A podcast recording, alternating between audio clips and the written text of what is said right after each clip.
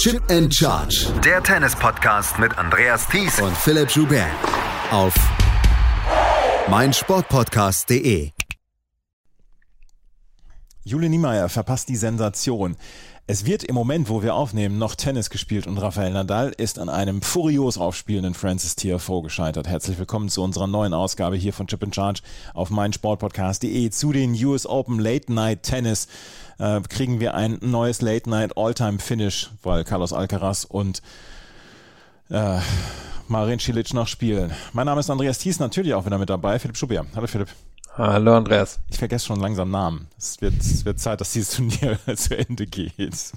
Ich glaube, der All-Time-Record wären auch noch für anderthalb Stunden. Die werden wir heute nicht mehr schaffen in New York, aber du hast schon gesagt, sie spielen noch, während wir aufnehmen, aber ich denke, wir könnten das Resultat reinbekommen. New York All-Time-Record ist 2.35 Uhr oder so. Also, oh, okay. Äh, bei den Australian Open waren schon mal 3 Uhr oder halb vier. Ja, aber Carlos Alcaraz und Marin Cilic haben gerade eben ihren fünften Satz begonnen. Deswegen fangen wir dann auch ein bisschen, deswegen fangen wir auch mit den Frauen an, weil die haben letzte Nacht nämlich auch ihre letzten Viertelfinalistinnen ermittelt. Und eine Viertelfinalistin davon ist Iga Swiatek. Und das ist jetzt nicht unbedingt die größte Überraschung. Wie es allerdings äh, zustande gekommen ist, dieses Match, das ist dann doch eher eine Überraschung. Sie hat gestern gegen Jule Niemeyer gespielt und hat gewonnen mit 2 zu 6, 6 zu 4 und 6 zu 0. Und es hätte auch wirklich böse ausgehen können für Iga Swiatek. Es hätte die große Sensation werden können für Jule Niemeyer, die gestern ja Chancen hatte. Und wir müssen am Ende sagen, sie ist von ihrem Aufschlag im Stich gelassen worden ab Mitte des zweiten Satzes gestern. Ja, war ein Match in drei Phasen. Also ein guter Start für Niemeyer, die in den ersten Spielen die bessere war zwischen den beiden. Schwiontek hat sich ein bisschen schwer getan, in das Match reinzukommen, während Niemeyer relativ früh ihre Vorhand und ihren Aufschlag dabei hatte, damit die Punkte dominieren konnte oder zumindest teils dominieren konnte. Dann hatten wir eine Phase, wo beide relativ schlecht gespielt haben. Das war so Anfang bis Mitte des zweiten Satzes und dann ist Schwiontek irgendwann davongezogen unter freundlicher Mithilfe von Niemeyer, aber wir müssen eben sagen, Schwiontek ist besser geworden. Ich weiß nicht mal, ob eine Niemeyer mit besserem Aufschlag das Match zum Ende hin hätte gewinnen können. Da hätte sie vermutlich doch ein bisschen früher die Entscheidung finden müssen. Also schon was zum Ärgern dabei. Auf der anderen Seite hat Schwiontek zum Ende hin gezeigt, warum sie die beste Spielerin auf der Welt ist das, äh, ich glaube auch, dass ähm, Niemeyer das hätte in zwei Sätzen gewinnen müssen. Im dritten Satz äh, war dann Schwiontek dann auf einem Niveau, wo man sagen konnte, ähm, ja, das, das, das hat gereicht und das war auch besser als Jule Niemeyer. Aber Niemeyer hatte ja im ersten Satz dann schon relativ früh dann äh, mit, mit wirklich guten Bällen dann äh, und sehr, sehr furchtlosem Spiel dieses Match so an sich gerissen. Und da haben wir dann auch gesehen, dass, äh, dass Iga Schwiontek beeindruckt war. Und wir haben das schon häufiger gesagt dann auch, dass Iga Schwiontek auf schnellen Hartplätzen dann greifbar ist und, und fassbar ist und dass man sie überwinden kann. Und das hatte ich das Gefühl gestern im ersten Satz bei Jude Niemeyer, dass sie die Möglichkeit hatte, dann mit ihrer Vorhand dann auch diese Punkte so zu dominieren, dass sie ähm, Iga Swiatek so ein bisschen immer auf dem auf, ja, auf, den, auf, dem, auf dem Hacken erwischt hat, also auf den Hinterfuß, dass das die immer, immer reagieren musste und nicht agieren konnte. Und Schwerentdeck tut sie halt manchmal schwer mit neuen Gegnerinnen, also welche gegen die sie noch nicht gespielt hat. Und das ist natürlich bei Niemeyer der Fall. Gegen die hatte sie noch keine Erfahrung. Und es war im ersten Satz auch so, dass Schwerentdeck nicht in der Lage war, sich einen Breakball zu spielen. Und das dürfte in diesem Jahr selten in einem Satz passiert sein. Das lag daran, dass Niemeyer gut aufgeschlagen hat, hat sich häufiger den Court geöffnet, lag aber auch daran, dass Schwiontek zu der Phase noch nicht ganz raus hatte, auf welche Seite von Niemeyer sie gehen will. Sie wird auch vorher rausgefunden haben, dass die Vorhand von Niemeyer dann doch die bessere und stabilere ist im Vergleich zur Rückhand aber hat sich trotzdem immer wieder im ersten Satz daran probiert, in die Vorhand reinzugehen und zu testen, ob da, ob da was zu holen ist. Aber Niemeyer hat da standgehalten, hatte wirklich viele tiefe Bälle reinbekommen, hat es dann eben auch manchmal geschafft, gegen die Laufrichtung von Schwiontek die Punkte zu machen oder sich einen Chord vernünftig zu öffnen. Also das, das war eine gute Phase von Niemeyer und eine, wo Schwiontek noch am Ausprobieren, am Testen war, aber eben für sich noch keine Lösung gefunden hat. Die Lösung hat sie dann gefunden, allerdings auch erst mit Anlauf im zweiten Satz, weil Jule Niemeyer ging nämlich noch mit 2 zu 1 mit einem Break in Führung. Da hatte man gedacht, oh, oh, oh, oh, was ist denn hier los? Weil Schwiontek machte zu dem Zeitpunkt auch einen sehr unglücklichen Eindruck. Sie war äh, frustriert, dass die, die Bälle nicht kamen, dass ihr Aufschlag nicht kam und ähm, dass dann auch die Returns nicht tief genug waren und dass sie immer wieder von äh, Niemeyer abgeräumt worden ist. Aber dann konnte Niemeyer ihren Aufschlag bei 2-1 im zweiten Satz nicht halten. Und von da an ging es wirklich fast nur noch in eine Richtung. Es gab dann noch ein paar Breaks, die ausgetauscht worden sind.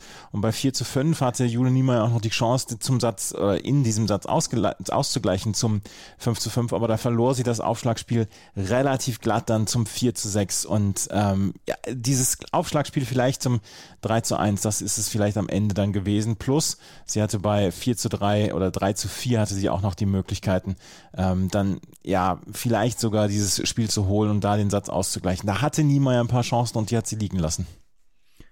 Hatte sie, und es war ab Anfang des zweiten Satzes einfach so, dass Schwiontek graduell besser wurde und Niemeyer dann doch relativ rapide schlechter wurde. Und da haben die beiden sich irgendwie dann in so einer Phase eben getroffen. Es waren so acht Spiele ungefähr im zweiten Satz.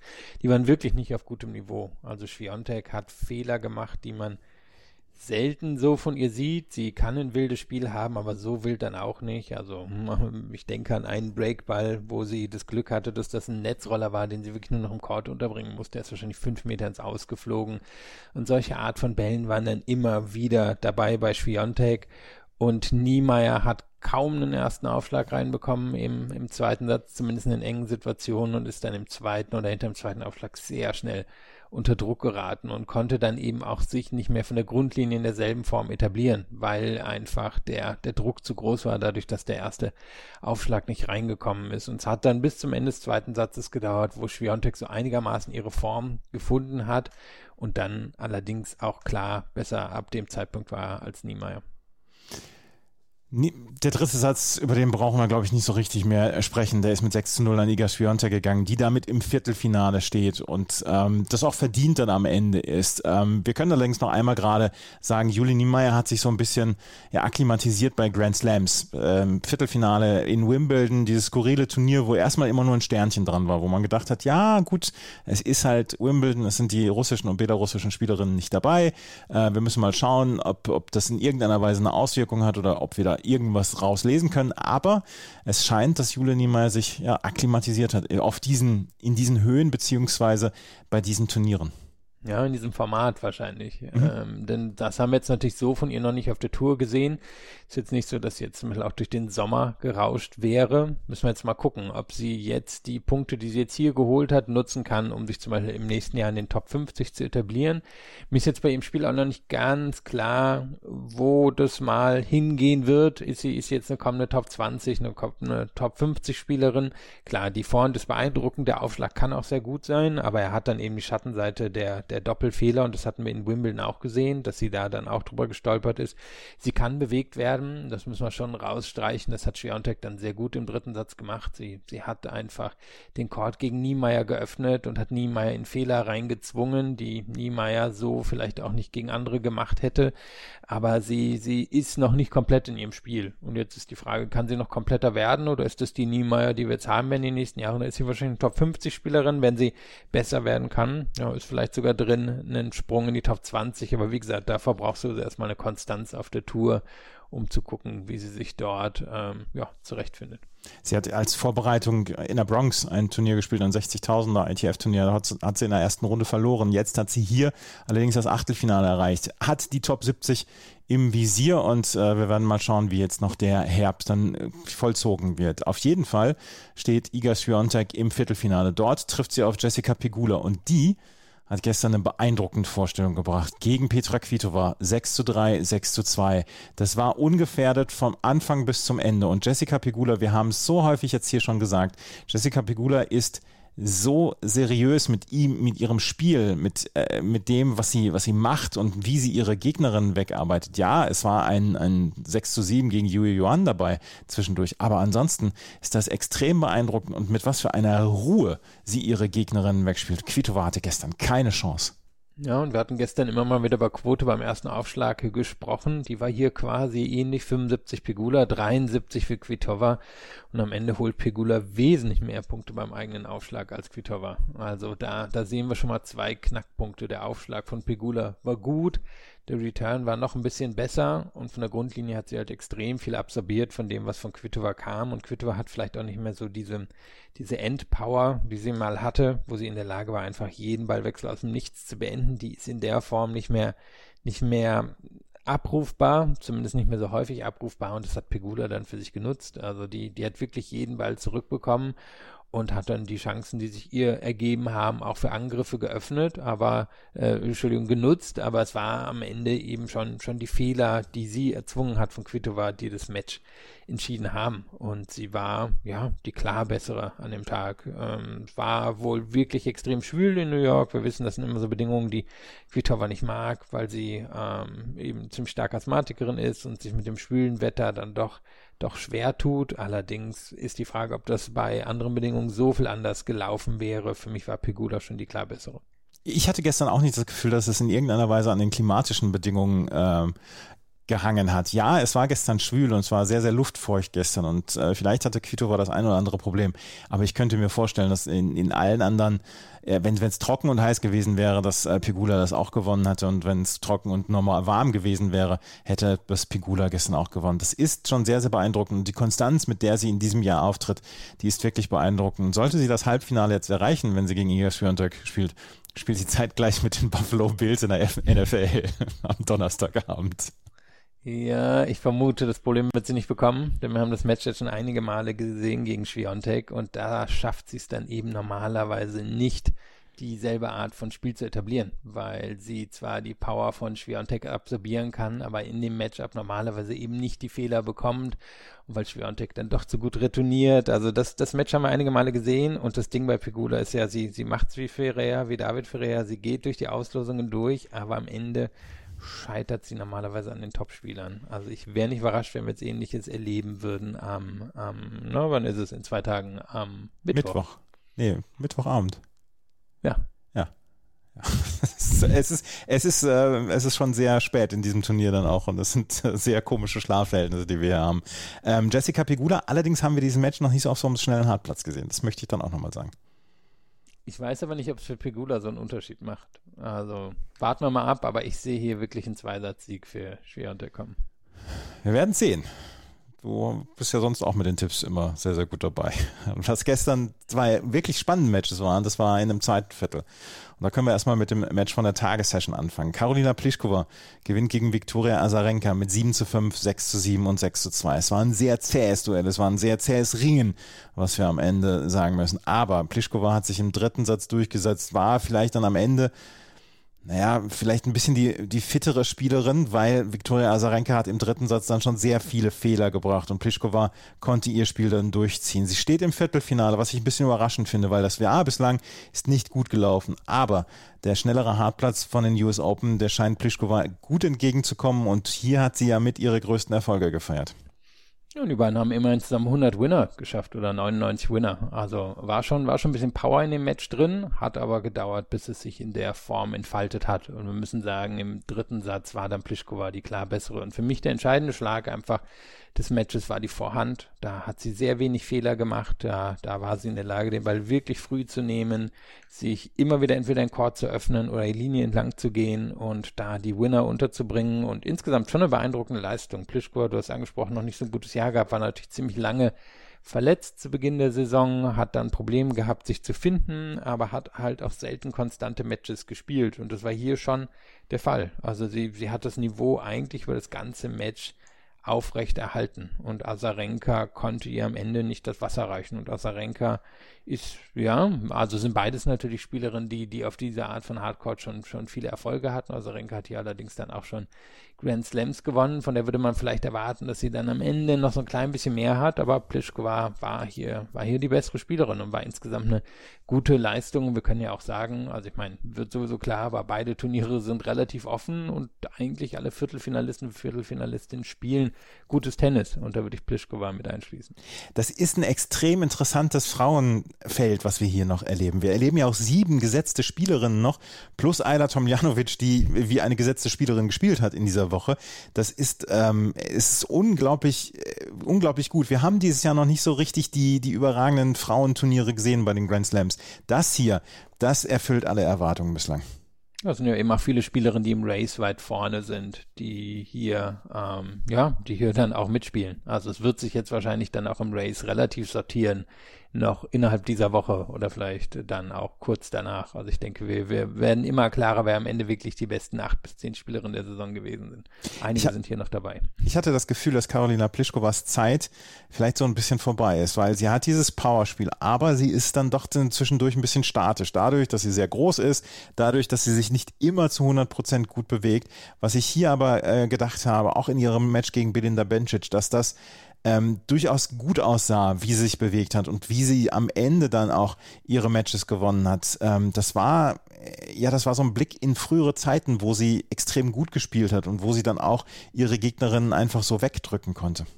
Also sie weiß natürlich auch, wie es geht. Also das dürfen wir nie unterschätzen. Ich meine, die, die ist alt genug, dass sie schon ein paar Grand Slam-Erfahrungen hat. Die stand ja hier unter anderem auch schon im Finale und zweimal, würde ich sagen, noch im Halbfinale.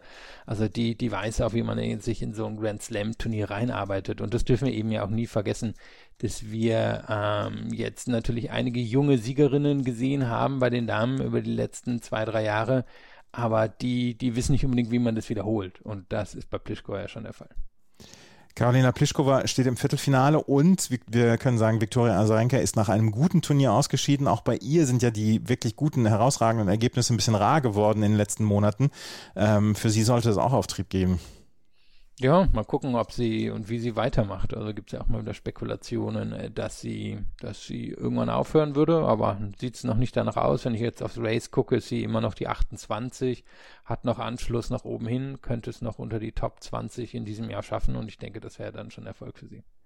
Karolina Pliskova trifft jetzt im Viertelfinale auf Arina Sabalenka und die hat ihr Match gestern gewonnen gegen Danielle Collins mit 3 zu 6, 6 zu 3 und 6 zu 2. Und ja, der Aufschlag war ein Faktor gestern in diesem Match.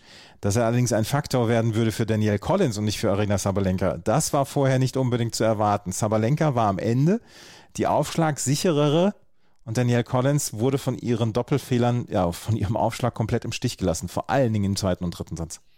Ja, also war, war ein Match der zwei Hälften. Ähm, gab ein langes, also Collins gewinnt den ersten Satz, gibt ein langes Spiel Mitte des zweiten Satzes, was sich Sabalenka irgendwie sichert und danach kippt das Match dann komplett in ihre Richtung. Auch, naja, obwohl eigentlich war der Aufschlag von Collins schon am Anfang ziemlich schwach, aber da konnte Sabalenka es noch nicht nutzen.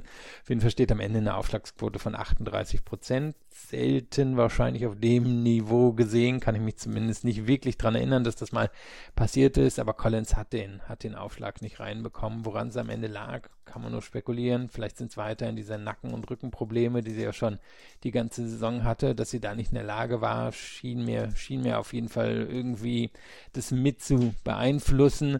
Auf jeden Fall war sie am Anfang noch in der Lage, dadurch, dass sie wirklich früh in den Court gegangen ist, alles auf der Rückhand genommen hat, Sabalenka nicht in die Ballwechsel reinkommen zu lassen. Aber nachdem Sabalenka so ein bisschen ihren Groove gefunden hatte in diesem langen Aufschlagspiel, Mitte des zweiten Satzes war sie die klar bessere Spielerin. Also das müssen wir dann auch sagen. Da, da war ihre Power dann zu viel für Collins. Collins kann, kann selber Druck machen, aber hat eben nicht, nicht diese natürliche Power, sondern weil sie den Ball früh nimmt, weil sie aggressiv ist, ist sie in der Lage, selber, selber, ja, so eine Wucht zu entwickeln, aber sie hat jetzt nicht die natürliche Power von Sabalenka und die hat das Match dann wirklich übernommen.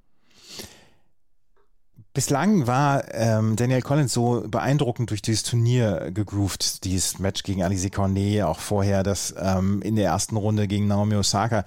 Da hat sie ja schon so wieder diese, diese Attitüde gezeigt, ich, ich gegen den Rest der Welt, wo sie dann auch immer gesagt hat, Mensch, ich bin bei Null angefangen und wenn man, wenn man bei Null anfängt, hat man nichts zu verlieren. Gestern hatte man das Gefühl, sie hat ein bisschen was zu verlieren gehabt. Naja, und ich gegen meinen eigenen Aufschlag gewinnt man selten, wenn man nur 38 Prozent reinbekommt. Also ich glaube, das müssen wir mal unterstreichen. Also wir befinden uns natürlich bei, wir, wir, äh, sagen wir mal, Tennis guckende Menschen verziehen ja schon die Augenbrauen, wenn es unter 50 Prozent geht. Und das zu Recht, weil der erste Aufschlag halt unglaublich wichtig ist im Tennis. Und auf 38 Prozent zu fallen, das passiert sehr, sehr selten. Also das, ähm, ja, vor allem in, in so einer Art von Match. Und mögen die Nerven gewesen sein, mag der Rücken gewesen sein, aber am Ende steht halt diese Zahl und mit der gewinnt sie gegen ganz wenige Spielerinnen wahrscheinlich einen Match.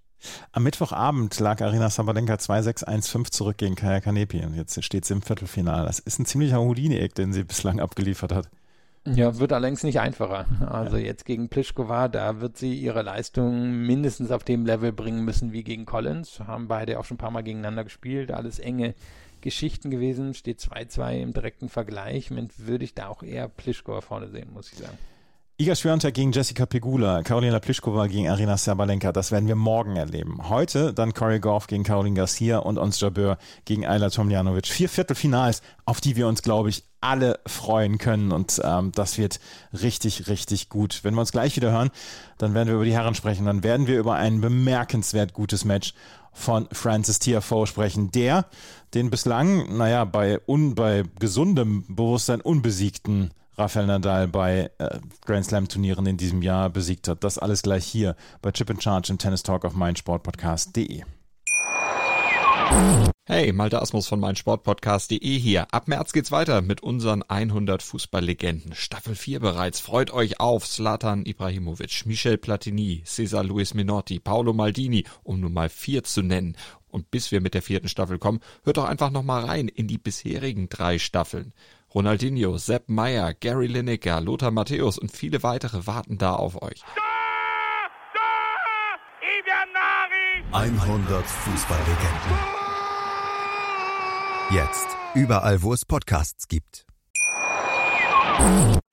Während wir aufnehmen, läuft noch ein Match. Carlos Alcaraz führt zu diesem Zeitpunkt, wo wir aufnehmen, 4 zu 1 im fünften Satz, hat einen Break-Vorsprung und äh, sieht so aus, als ob er das dann durchziehen könnte. Und wir hoffen, das kriegen wir jetzt hier noch in diesem Podcast unter. Aber wir können dann erstmal über die anderen drei Matches sprechen. Und wir müssen über das Match sprechen von Francis Tiafoe gegen Rafael Nadal. Francis Tiafoe hatte vor diesem Match gesagt, ja, ich kann ihn schlagen. Wenn ich mein bestes Tennis abrufe, kann ich ihn besiegen. Ich habe die Möglichkeiten dafür. Es vor ein paar Jahren, da war ich noch nicht in der Lage, ihn zu besiegen. Jetzt habe ich es. Francis Tiafoe hatte sich dieses Selbstbewusstsein durch Siege gegen Marcus Giron, gegen Jason Kubler und vor allen Dingen gegen Diego Schwarzmann geholt. Das war jetzt nicht unbedingt die allerschwierigste Auslosung.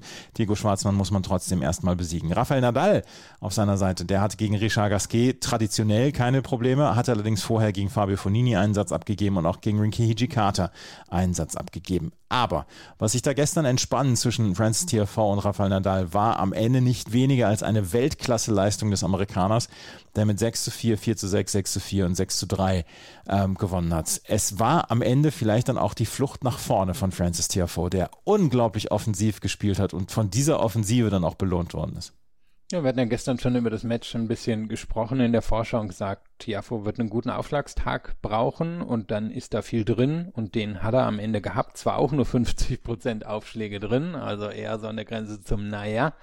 Allerdings, was da reinkam, war schon sehr beeindruckend. Sowohl beim ersten Aufschlag, wo er ja auch immer wieder in der Lage war, sich zum Beispiel über Asse in engen Situationen zu retten, aber vor allem über den zweiten Aufschlag, wo er doch durchvariiert hat, wo er auf den Körper von Nadal gegangen ist, wo er sich mal den Court geöffnet hat und wo er halt seine Angriffe vorbereitet hat. Und du, du hattest sie angesprochen, die, die Flucht in die Offensive, die er da angetreten hat, das war ja ein interessantes Match. Erste, erste zwei Sätze waren davon geprägt, dass es sehr wenig Breakbälle gab. Vor allem Nadal hatte bis zum Ende des zweiten Satzes keinen einzigen Breakball, konnte dann den Nutzen, den, also quasi den zweiten, den er hatte durch einen Doppelfehler von Tiafo, hat er durch den Satzausgleich geschafft. Danach ist es ein bisschen wackeliger für beide auf dem Surf geworden, aber das, was geblieben ist, war, dass, wenn es drauf ankam, Tiafo in die Offensive gegangen ist. Er hat sich sowohl das entscheidende Break im dritten Satz so geholt, als dann auch quasi einen 1-3 in einen 6-3 umgedreht im vierten Satz, genau damit mit offensiven, äh, mit, oder sagen wir mit mit offensiven und präzisen Angriffen. Ähm, also immer wieder die Linie entlang gegangen, ähm, geschaut, dass er damit schnell ans Netz gekommen ist, geguckt, dass er Nadal nicht hat sein, sein Vorhandspiel entwickeln lassen und das war eine beeindruckende Leistung von Tiafo, wo ja Nadal relativ alt auf einmal gegen aussah er kann ihn ja nicht von der Grundlinie besiegen und vor allen Dingen nicht dann auch auf so einem schnellen Boden kann er ihn nicht von, äh, von der Grundlinie aus besiegen. Ich glaube, da sind wir uns alle einig, da ist Nadal dann doch noch der Stärkere. Aber gestern hat TFV sein Herz in die Hand genommen und er spielt sehr selbstbewusst und wenn er gut drauf ist, dann kann er auch sehr selbstbewusst spielen, kann das Publikum mitnehmen und so. Und das hat er gestern alles gemacht und das hat mir also es, das hat mir sehr beeindruckt. Ich habe immer so, so ein bisschen das Gefühl gehabt, dass THV ein Spieler ist, ja, der, der für die große Show ist, aber der vielleicht nicht die ganz großen Erfolge wird feiern können. Hier hat er gestern allerdings gezeigt, zu was er in der Lage ist und zu was er in der Lage ist, wenn er sein bestes Tennis spielt. Und wenn dann jetzt noch der Aufschlag dann zukommt. Dann ist einiges möglich. Allerdings müssen wir sagen, das Turnier ist unglaublich offen. Also Tiafo kann das gewinnen, wie, wie alle anderen auch. Mein, also meine, mein Finaltipp ist ja noch dabei. Alcaraz, den würde ich hier im Moment auch als Favoriten sehen auf den Titel, aber ich wüsste jetzt nicht, was dagegen spreche, dass selbst ein Tiafo das schaffen könnte dadurch, dass Rafael Nadal jetzt ausgeschieden ist, haben wir ein unglaublich offenes Herren-Draw. Wir haben Daniel Medvedev nicht mehr, da ist Nick Kyrgios mit dabei. Wir haben noch Kaspar Ruth dabei, wir haben Mattia Berrettini dabei. Ähm, ansonsten, die ganz großen Namen, Novak Djokovic ist nicht dabei, Alexander Zverev ist auch nicht dabei. Wir haben unglaublich offenes Feld jetzt. Und sollte jetzt hier wenn in den nächsten Minuten jetzt hier Carlos Alcaraz das Match gegen ähm, Marin Cilic gewinnt, dann werden wir auf jeden Fall einen Premieren Grand Slam Sieger erleben bei den Herren. Das haben wir ja auch dann länger nicht mehr gehabt und ähm, die US Open sind im Moment wie immer für Überraschungen gut und für wilde Turniere bei den Herren. Ja, wir hatten ja vor zwei Jahren eine Premiere. Da ja. war ja allerdings wirklich das Ganze ein bisschen pandemiebedingt, wo er dann Nadal abgesagt hat, wo Djokovic die schräge Aktion hingelegt hat mit der mit der ja, Linienrichterin, die er da abgeschossen hat. Also ist schon, schon eine andere Art, die sich entwickelt hat und war ja auch irgendwie abzusehen. Ich meine, wir hatten ja beide auch zum Beispiel in der Vorschau jetzt keine, keine bestehenden Grand Slam-Sieger hier, glaube ich, auf den Sieg getippt, weil irgendwie abzusehen war, ja, hier könnte sich wirklich was Neues entwickeln. Und hier sind acht ungefähr auf Augenhöhe, also ich würde Alcaraz schon ein bisschen über den anderen im Moment sehen. Aber ansonsten ist das, ist das ziemlich Augenhöhe hier. Jetzt lasse Alcaraz erstmal ausservieren hier. Hm? 4 naja, zu 2 steht es jetzt im fünften Satz. Wir hatten schon vor der Aufnahme gesagt, da hast du auch schon tadelnd gesprochen, als er, als er gerade das Break kassierte, dass er das erstmal gewinnen muss. Ich bleibe dabei, er gewinnt das Match und hat eine sehr gute Chance, das Turnier zu gewinnen. Er würde im Viertelfinale auf Yannick Sinner treffen. Der hat sich gequält gestern gegen Ilya Iwaschka in fünf Sätzen und musste im fünften Satz sogar noch einen Break-Rückstand hinterherlaufen. Und es sah danach aus, als ob Ilya Iwaschka hier für eine große Sensation sorgen könnte. Letztlich hat sich aber Yannick Sinner durchgesetzt. 6-1, 5-7, 6-2, 4-6, 6-3. Das war aber nicht so richtig überzeugend. Und ich habe ähm, das Gefühl, dass Sinner hier noch nicht seine Topform abrufen konnte. Ich meine, er hat noch Zeit, er kann es jetzt auch im Viertelfinale abrufen. Aber er hat sich schon ein bisschen durch dieses Turnier durchgequält. Ähnlich so ein bisschen wie Matteo Berrettini übrigens. Ja, schräges Match. Ähm, war wirklich auch der Tag der Doppelfehler. Zusammen haben die beiden 27 Doppelfehler hier hingelegt und es war ja, also sagen wir so, Sinner von der Grundlinie war, war schon alles gar nicht so schlecht, da hat auch viel Power drin gehabt, aber ganz viele Wackler eben. Auch. Die beiden Sätze, die er abgegeben hat, war eigentlich ziemlich souverän jeweils vorher auf dem Aufschlag in dem Satz und hat es dann abgegeben in eher engen Spielen, hat dann auch direkt, wie du, wie du ansprachst, das Blake im fünften hergegeben, da waren auch dann Fehler drin und hat es dann allerdings umgedreht. Und eben von der Grundlinie war das schon, schon beeindruckend. Ich meine, Iwaschka kann ja selber ordentlich auf den Ball drauf prügeln. Das ist jemand, der, der sehr gutes Offensivtennis spielen kann. Allerdings sollte oder hätte das hier, denke ich, mindestens ein Sieg in vier Sätzen, vielleicht sogar in drei sein müssen für, für Sinne. Da ist ja schon klar besser. Aber es waren Nerven da. Die wird er jetzt wahrscheinlich gegen Alcaraz so nicht zeigen dürfen, obwohl wir das Match ja zweimal in diesem Jahr gesehen haben, hat er beide Male gewonnen. Ich würde aber denken, hier bei den Bedingungen, dass dann Alcaraz dann doch zu favorisieren wäre. Janik Sinner gegen Ilya Iwaschka. Ilya Iwaschka ist ein Spieler, den wir so eher selten gesehen haben und so eher selten sehen, gerade auf dieser Bühne. Aber wie er hier gespielt hat, auch gegen Lorenzo Musetti in der dritten Runde, das ist schon beeindruckend gewesen und ihm kam dann, glaube ich, auch diese, äh, ja, dieser Boden entgegen, dieser schnelle Boden. Ich könnte mir vorstellen, dass in Belarus dann die Hallenböden dann auch ein bisschen schneller sind und im asiatischen Raum etc. Aber ähm, das war schon eine wirklich herausragend gute Vorstellung von Ilya Iwaschka in diesen Tagen von New York. Ja, der hatte ja auch einen guten Start ins Jahr 2021. Damals hat er sich ja irgendwie doch versucht, so oben in Richtung Top 30 zu arbeiten, weil er es eben auch vielen Topspielern schwer gemacht hat mit der eher kompromisslosen Art, die er da gespielt hat. Ähm, hier war es dann halt ein bisschen, naja, ein bisschen zu viel des Guten. Am Ende stehen hier 64 Unforced Errors zusammen, haben sie gut 115, glaube ich, oder 100, was sind es, 119 glaube ich, äh, gewesen, die sie hier gemacht haben. Und so, so hat sich das dann zwischendrin auch angefühlt. Während wir aufnehmen, führt Carlos Alcaraz jetzt mit 5 zu 2 in diesem fünften Satz gegen äh, Marin Cilic und Philipp hat es am Ende immer gewusst. Das, ähm, ein Match haben wir auch noch. ja, ja, ja, das müssen, gegen Norrie. das müssen wir jetzt auch noch besprechen. Andrei Rublev gewinnt gegen Cameron Norrie mit 6 zu 4, 6 zu 4, 6 zu 4.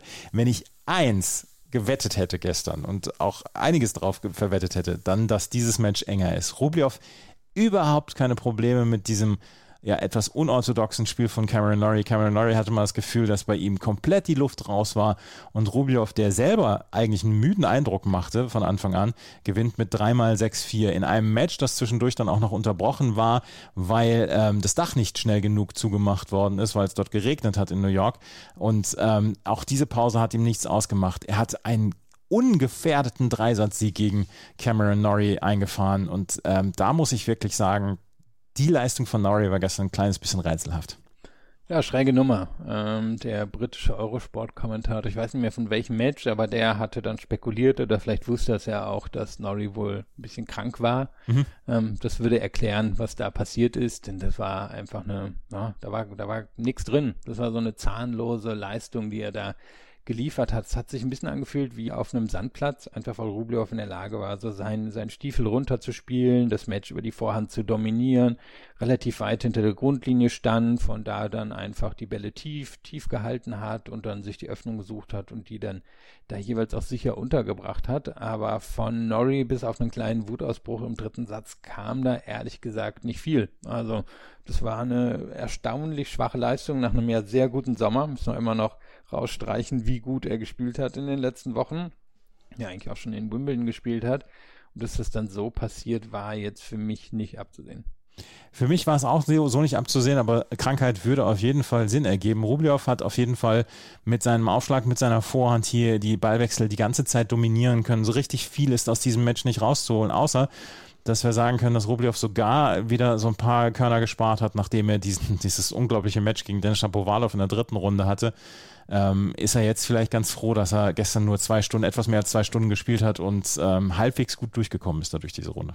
Ja, und vor allem hat er jetzt mal eine Chance, in ein Halbfinale bei einem Grand Slam Turnier zu erreichen. Also ja, 0 zu 5 steht es in, in diesen Grand Slams bei ihm jetzt. Genau, und jetzt hat er eine realistische Chance gegen Tiafo. Gegen den hat er hier zwar letztes Jahr verloren in der ersten oder zweiten Runde, kann mich nicht mehr erinnern, aber er hat es damals verloren. Und jetzt, ähm, ja, hat er eine realistische Chance. Also ich meine, der wird doch hier auf die Auslosung gucken und sagen, meine Güte, die, die mich immer schlagen, die Medvedevs und Nadals und Djokovic dieser Welt, die sind nicht dabei. Warum soll ich das denn nicht gewinnen?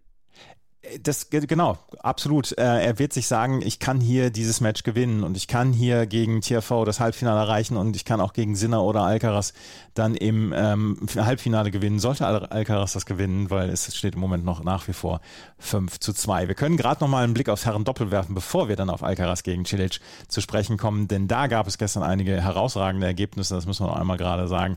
Ähm, Sanasi Kokinakis und Kyrgios sind gestern ausgeschieden, nachdem sie gegen Lloyd Glasspool und Harry Hereliovara schon mit Satz führten, im zweiten Satz zwei Matchbälle hatten, den zweiten Satz im Tiebreak mit 8 zu 6 verloren und dann im dritten Satz den Tiebreak mit 10 zu 8 verloren haben, den Match-Tiebreak, nachdem sie mit 8 zu 6 schon geführt hatten. Glasspool Hereliovara, ja, so ein bisschen eine Feel-Good-Story im Doppel in diesem Jahr. Erst letztes Jahr zusammengekommen, dieses Jahr dann sind sie morgens um zwei, die Geschichte haben wir erzählt, in Rom sind sie angerufen worden, es ist ein Platz frei ähm, beim Masters 1000 Turnier, sind zum ersten Mal in einem Masters 1000 Turnier gewesen, dort das Halbfinale erreicht, jetzt Jetzt stehen sie hier im Viertelfinale, treffen dort auf Juan Sebastian Cabal und Robert Farrar. Die haben nämlich gestern in drei Sätzen gegen Tim Pütz und Michael Venus gewonnen, damit kein deutscher Spieler mehr im Doppel vertreten. Äh, Rajiv Ram und Joe Salisbury haben in zwei klaren Sätzen gegen Simone Bolelli und Fabio Fonini gewonnen, treffen jetzt auf Igonis und Jan Zielinski. Und ähm, da entwickelt sich auch ein richtig, richtig gutes Herren-Doppelturnier. Das können wir auch sagen. Das, da sind sehr viele Großkopferte noch dabei aus dem Herren-Doppel. Ja, die Setzung hat halt auch weitestgehend gehalten. Also wen haben wir hier? Sechs gesetzte Doppel unter den am Ende acht Verbliebenen und Kokinakis und Kyrgios werden sich damit trösten können, dass sie sich am Ende wohl qualifizieren werden für das Jahresendturnier, wenn sie da wirklich antreten wollen. Aber warum nicht? Und ich denke, Pitts und Venus sollten das am Ende eigentlich auch schaffen, sich dafür zu qualifizieren. Also an sich kein, keine schlechte Zeit für die beiden, auch wenn es jetzt jeweils nicht geklappt hat. Kokinakis und Kyrgios werden wohl unter Garantie das Finale erreichen, weil sie halt das Grand Slam in Australien gewonnen haben. Und wenn sie dann nicht aus den Top 20 im Race rausfallen, dann sind sie auf jeden Fall qualifiziert. Und das sollte jetzt schon mit dem Teufel zugehen, wenn sie das nicht erreichen sollten. Und bei Pitts Venus, genauso wie bei Kravitz Mies, da muss es noch einen starken Herbst geben, auf jeden Fall. Aber für beide ist es tatsächlich dann noch möglich. Und damit kommen wir jetzt zum Spiel von Carlos Alcaraz gegen ähm, äh, Marin Cilic. Denn Carlos Alcaraz hat den fünften Satz mit 6 zu 3 gewonnen. Es war ein überragendes Tennismatch und es ist am Ende nicht ganz das äh, das Match geworden, was den Rekord gebrochen hat. 2.26 Uhr ist übrigens das, ähm, die späteste Uhrzeit äh, bei den US Open. Einmal von Wielander Pernfors, einmal von Isner gegen Kohlschreiber und dann gab es noch ein drittes Match, was auch um 2.26 Uhr beendet worden ist. Ähm, auf jeden Fall, Carlos Alcaraz hat dieses Finale, äh, dieses, halb, dieses Viertelfinale erreicht durch ein 6 zu 4, 3 zu 6, 6 zu 4, 4 zu 6 und 6 zu 3 gegen Marin Cilic. Und da muss ich dann einfach auch mal sagen, was für eine Nervenstärke dieser junge Mann schon hat und mit welcher Klasse er sich rausspielen kann aus solchen Situationen. Ja, es war gut und zwar schräg, weil es blieb so ein bisschen das Gefühl, dass beide am Ende irgendwie ein bisschen aneinander vorbeigespielt haben, nicht unbedingt miteinander gespielt haben, weil beide dann doch einen recht klaren Matchplan hatten und überlegt haben, wie, wie bekomme ich das hin. Cilic hat halt wirklich versucht, es über Surf und schnelle Punktgewinne zu dominieren und das ist ihm manchmal gelungen und dann war es spektakulär und nervenstark und manchmal ist es total schief gegangen, also der hat auch ein paar richtig schräge Fehler drin gehabt.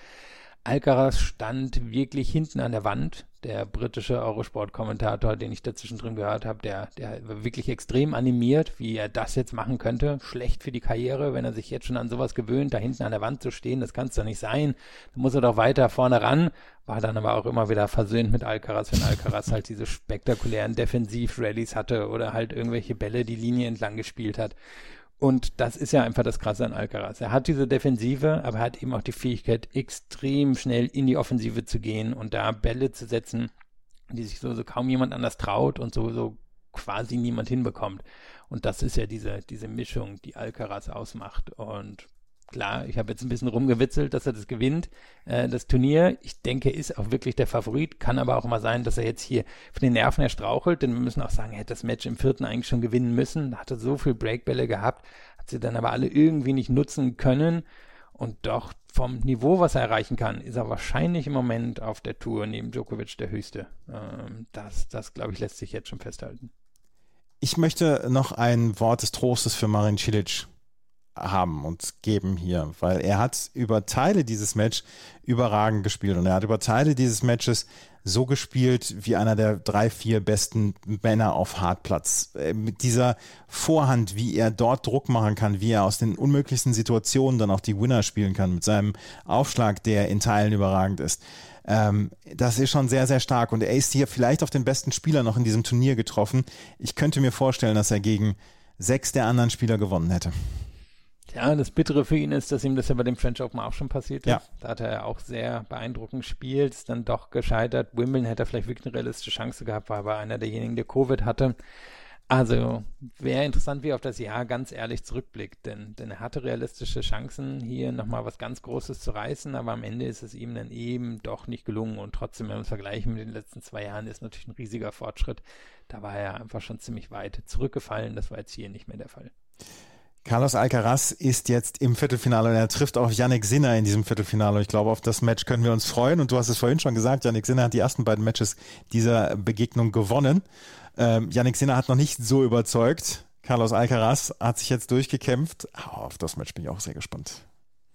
Ja, können wir auch sein. Also ich wir haben ja hier auch unglaublich viele spannende Möglichkeiten. Wir können, können jetzt auch nochmal rausstreichen, dadurch, dass Nadal raus ist, hat sowohl Kaspar Ruth als auch Carlos Alcaraz realistisch die Chance, hier die Nummer eins nach dem Turnier zu übernehmen. Am besten wäre es jeweils, wenn sie, wenn sie das Turnier gewinnen. Ähm, für Alcaraz würde auch ein Finale reichen, wenn Ruth da nicht reinkommt. Also da, da steht noch einiges auf dem Spiel.